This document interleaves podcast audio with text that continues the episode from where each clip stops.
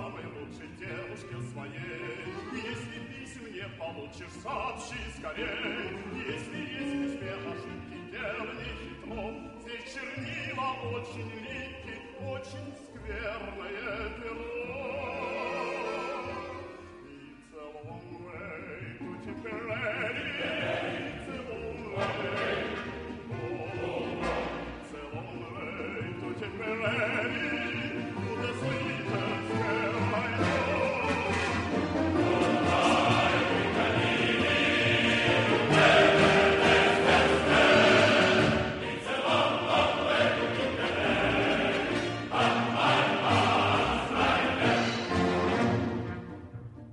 Esto es Blitzocast, el Istocast de los lunes alternativos.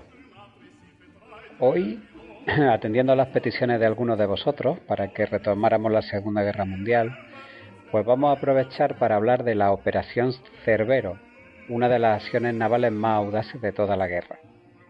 Para ponernos un poco en situación, eh, para la primavera de 1941, el impulso alemán sobrevenido en la campaña de Francia estaba perdiendo fuelle y Alemania comenzaba a recibir sus primeros reveses, como por ejemplo el hundimiento del superacorazado Bismarck, que supuso un serio contratiempo para las operaciones proyectadas en el Atlántico de la flota de alta mar alemana. Y efectivamente es que en, mayo de 1941 el hundimiento del Bismarck pues fue un jarro de agua fría para el alto mando alemán, que paralizó la actividad de la flota de alta mar alemana.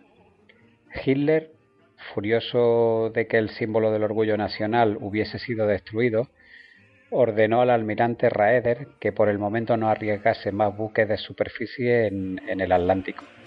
La fuerza naval alemana más adelantada era el escuadrón de Brest, que estaba formado por los acorazados Scharnhorst y Gneisenau y por el crucero Prinz Eugen, que había recalado en dicho puerto tras separarse del Bismarck poco antes de, su fatídico desenlace. El Scharnhorst y el Gneisenau eran dos acorazados gemelos de 38.000 toneladas, aunque por su armamento bien pudieran ser catalogados de cruceros acorazados o incluso de cruceros de batalla. Debido a restricciones políticas e industriales en la Alemania de los años 30, pues solo pudieron equiparlos con nueve cañones de 280 milímetros montados en tres torretas triples, lo que suponía una batería naval muy inferior a, la de los acorazados de su porte. Se planeó ya en su momento dotarlos de, de seis piezas de 380 milímetros en montajes dobles para equipararlos con las contrapartes aliadas, pero este proyecto finalmente no se pudo llevar a cabo, por lo cual pues teníamos a dos supermastodontes pues que estaban artillados realmente de una manera bastante inferior. El Prinz Eugen, por su parte, era un crucero pesado de la clase Admiral Hipper de 19.000 toneladas y equipado con 8 cañones de, de 203 milímetros. A comienzos del verano de 1941, Hitler mmm, manifiesta su temor a que los británicos pudieran estar preparando la invasión de Noruega y siente también en cierto modo que los Estados Unidos pudieran entrar en guerra y que si lo hacían o acababan finalmente haciéndolo, los mares del Ártico pues se iban a convertir en un paso vital para, para la creciente ayuda estadounidense a la Unión Soviética. Así que como contramedida Hitler pues exige que la flota de alta mar, en aquellos momentos formada por el acorazado Tirpitz, que era gemelo del Bismarck, los acorazados de bolsillo Lutzov y almirante Scheer y el crucero pesado almirante Hipper, y por supuesto el escuadrón de Brest, que son estos tres que hemos hablado, el Gneisenau, el Scharnhorst y el Prinz Eugen, pues se concentrase en los fiordos noruegos para prevenir esa posible amenaza. También era un hecho ya claro que la Luftwaffe no podía proteger a los, a los buques que estaban en Brest de los bombarderos de la RAF y entonces Hitler decide que la manera más rápida y expeditiva de replegarse era dirigiéndose al norte a través del Canal de la Mancha. Cuando Raeder y sus almirantes protestan por encontrarlo temerario y prefiriendo la ruta del estrecho de Dinamarca, pues Hitler ya pierde un poco la paciencia y responde fríamente que, si los grandes buques no iban a ser de utilidad, que entonces debían ser desguasados y sus cañones y sus planchas de blindaje enviadas a, reforzar las defensas costeras de Noruega. La planificación empieza en, en, ese mismo momento en el cuartel general oeste de la Kriegsmarine, bajo la batuta del almirante Salvachter. Hasta el último minuto solo estuvieron al tanto un puñado de oficiales. Se crearon hasta seis nombres clave para ocultar el verdadero de la operación, que sería Cerbero, que viene pues de del el portero, del el que guarda las puertas del infierno. De ahí que se diga que ahora en el fútbol a, los porteros le digan cancerbero, ¿no? Porque el, el, cancerbero era el, perro que guardaba las puertas del infierno. Los navíos de Brest fueron puestos bajo el mando del vicealmirante Otto Siliak, uno de los comandantes de acorazados mejor preparados de la Kriegsmarine. La Luftwaffe fue incorporada al plan y pronto se concentró en bases costeras eh, pues más o menos una fuerza de unos 250 eh, aviones de caza entre Messerschmitt 109 y Focke-Wulf 190 a las órdenes del general Adolf Galland. También habría algún que otro caza nocturno, pero para pero principalmente eran aviones de como veremos ahora la, operación se proyectó para, para ser llevada a cabo de día. Estos aviones, como hemos dicho, estaban destinados a proporcionar un paraguas de protección contra la RAF y a bordo de los barcos pues viajaría también pues viajarían controladores aéreos para guiar a los cazas. A su vez, el general Volkan Martin, director de comunicaciones de la Luftwaffe, pues diseñó un plan para confundir a los radares costeros británicos en los momentos críticos, para retrasar todo lo posible la detección por parte británica. Además, los planificadores tuvieron también la osada idea de, transitar por el Canal de la Mancha a plena luz del día, como hemos dicho antes, y por una parte esta audaz jugada tenía todas las probabilidades de coger desprevenidos a los británicos y por otra la luz del día sería esencial para, para que fuera posible la operatividad de los cazas y ayudaría además a los artilleros de los barcos y a las baterías antiaéreas de la costa a repeler cualquier ataque británico. Se llevó a cabo también un pequeño plan de engaño. Durante los días previos a la partida, las tripulaciones de los navíos alemanes pues recibieron permisos, eh, pulularon por toda la ciudad creyendo que estaban a punto de partir para el, Atlántico en una misión eh, en los trópicos, es decir, para partir al, Atlántico Sur. De igual manera, pues se activaron contenedores con, grandes marcas impresas que ponían para uso en el trópico, y sucedieron una serie de mensajes para que los agentes desplegados en territorio francés eh, pues se llevaran la impresión de que el escuadrón de Brest estaba a punto otra vez de hacer una incursión en el Atlántico. Partiendo de noche y navegando a toda máquina, las tres unidades navales pues deberían realizar la primera etapa del plan al amparo de la oscuridad, el, objetivo era cruzar sin ser detectados los primeros 380 kilómetros que separan Brest de Cherburgo, para luego cubrir otros 190 kilómetros restantes hasta el paso de Calais antes de que los británicos pudiesen moverse del todo. Confiaban poder estar en aguas propias, pues antes de que los grandes buques de, buques de guerra británicos que estaban en Scapa Flow, pues tuviesen tiempo de dirigirse al sur para interceptarlo. La fecha fijada para la escapada a través del Canal de la Mancha eh, fue el 11 de febrero de 1942. Eh, durante un periodo de luna nueva, con noches oscuras y mareas favorables que aumentarían la velocidad de los navíos alemanes.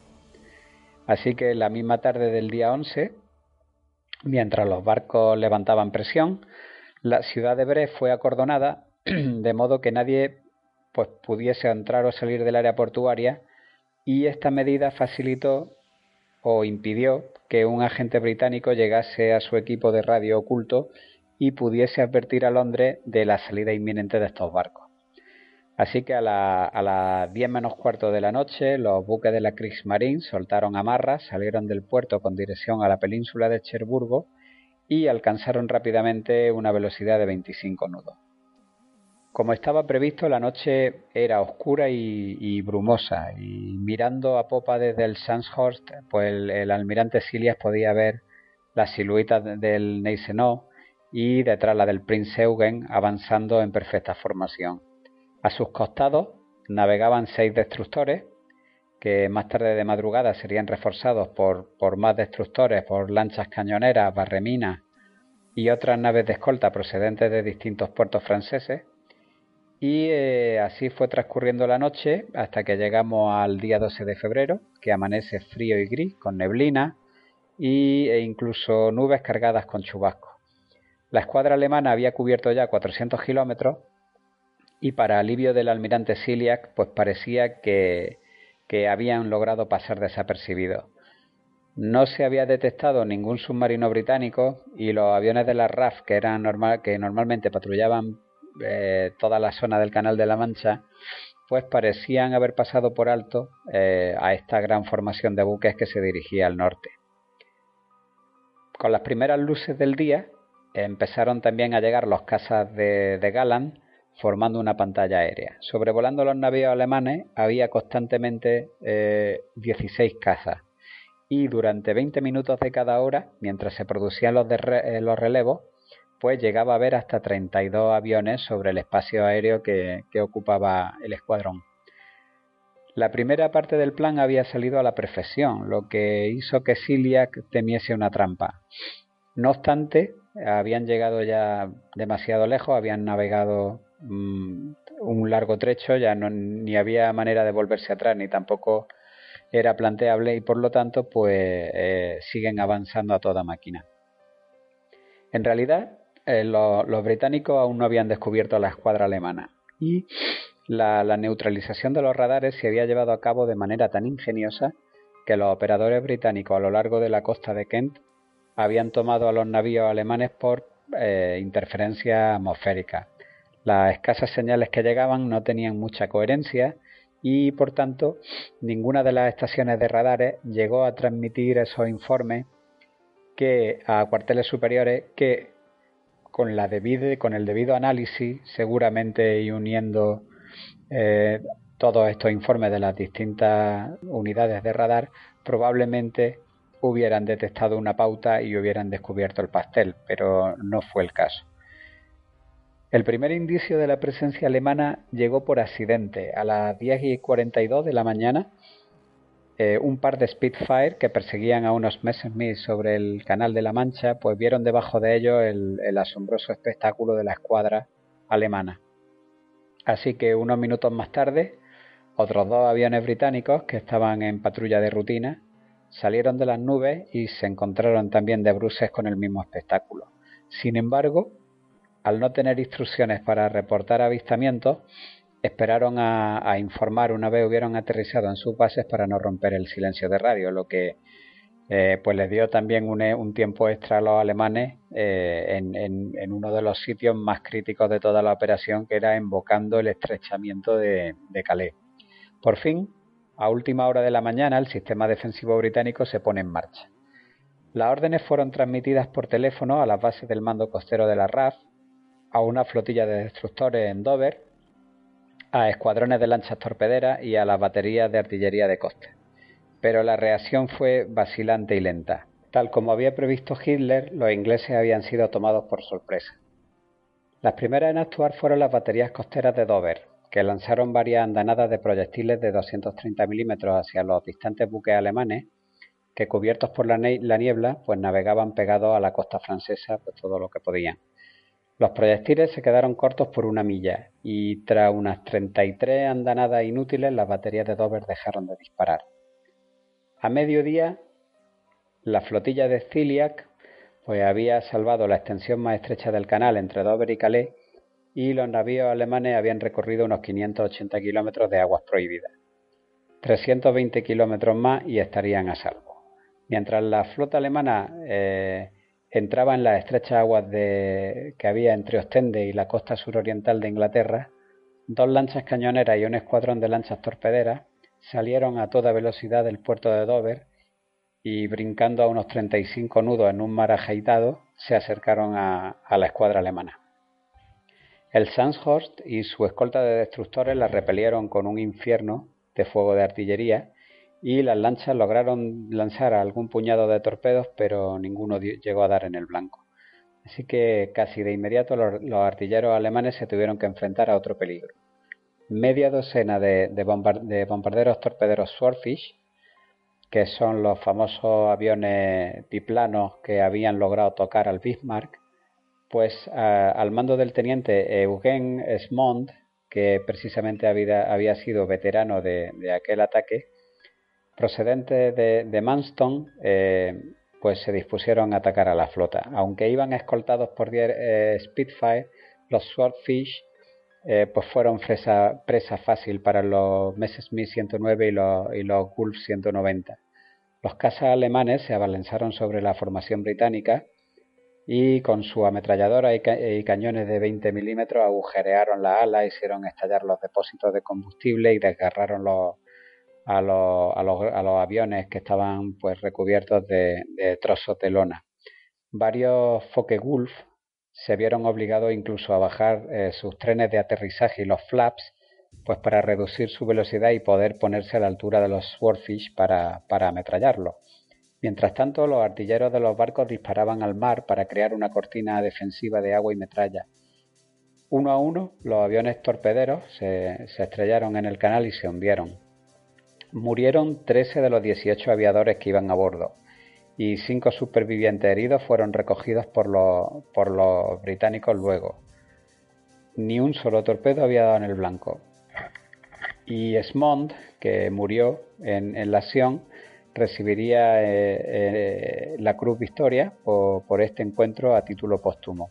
La verdad es que el, ataque de los, de los bombarderos Swordfish eh, en la operación Cerbero fue un acto de valor eh, absolutamente increíble y plenamente reconocido por, ambos bandos, tanto por el almirante Ramsay británico, que estaba dirigiendo las operaciones, como por el almirante Cilia, que lo, dejó anotado en el libro de bitácora. Cilia, que observaba los ataques desde el puente de mando del Sandhurst, estaba sorprendido por la ineficacia de la respuesta británica, así que su siguiente preocupación empezaron a ser las minas. Ambos bandos habían plagado el canal con miles de minas. Los barreminas alemanes habían trabajado varios días para despejar una ruta entre dichos campos, pero en algunos lugares las áreas despejadas apenas tenían 800 metros de anchura y las minas eran fáciles de pasar por alto. Para confirmar los peores temores de Siliak, el Sandhurst pues fue súbitamente estremecido por una fuerte explosión. Sus motores se pararon y al cabo de unos instantes el buque de guerra de 38.000 toneladas se mecía inmóvil en el agua. Una inspección de los ingenieros rápida mostró que una mina había dañado el casco y la hélice. Así que, temiendo que las reparaciones llevasen muchas horas, Cilia ordenó al destructor Z-29 que se abarloase. El almirante descendió del Sandhurst a la cubierta del destructor y este ahora buque insignia de Ciliac pues partió a toda velocidad para reunirse con el resto de las unidades de la escuadra. Los británicos seguían sin poder montar un ataque organizado, lo, habían cogido totalmente por sorpresa.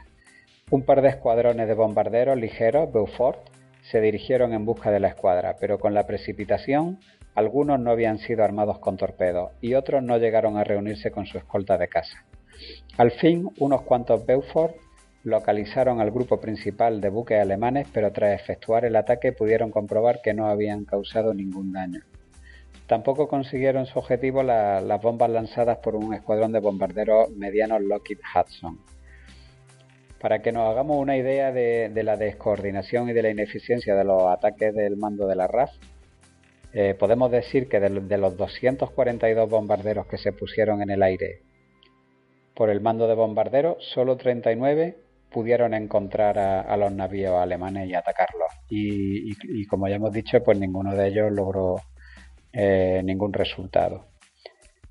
Mientras se producían estos infructuosos ataques, los ingenieros del Sandhurst pues habían logrado realizar una reparación provisional y el acorazado comenzó a ganar velocidad, navegando nuevamente hacia el norte. El resto del escuadrón de Ciliac, un poco disperso, pero aún avanzando a toda máquina había alcanzado ya la, zona más abierta del canal junto a las costas de Bélgica. Allí, la Royal Navy lanzó un último ataque desesperado con dos flotillas de destructores obsoletos con base en Harwich. Los seis destructores tenían al menos 20 años de, edad y solo se utilizaban para perseguir submarinos e intercambiar algún que otro cañonazo con las lanchas torpederas alemanas. Apenas habían abandonado el estuario del Támesis cuando fueron atacados por dos escuadrones de bombarderos de la Luftwaffe. Poco después, en una sucesión de calamidades, fueron atacados de nuevo, esta vez por error, por bimotores Hamden del mando de bombarderos de la RAF. Salieron indemnes de milagro, eh, pues ninguna de las bombas tocó el blanco, eh, hizo blanco y siguieron en busca de, la escuadra alemana. A las 3 y 17 de la tarde, el destructor que iba en cabeza, el Campbell, pues recogió en la pantalla de radar señales de los buques alemanes a unos 15 kilómetros de distancia. El Campbell y, dos de sus buques gemelos, el Vivacious y el Worcester, pues se aprestaron para atacar al Gneisenau, mientras que los otros tres destructores giraban para enfrentarse al Prince Eugen.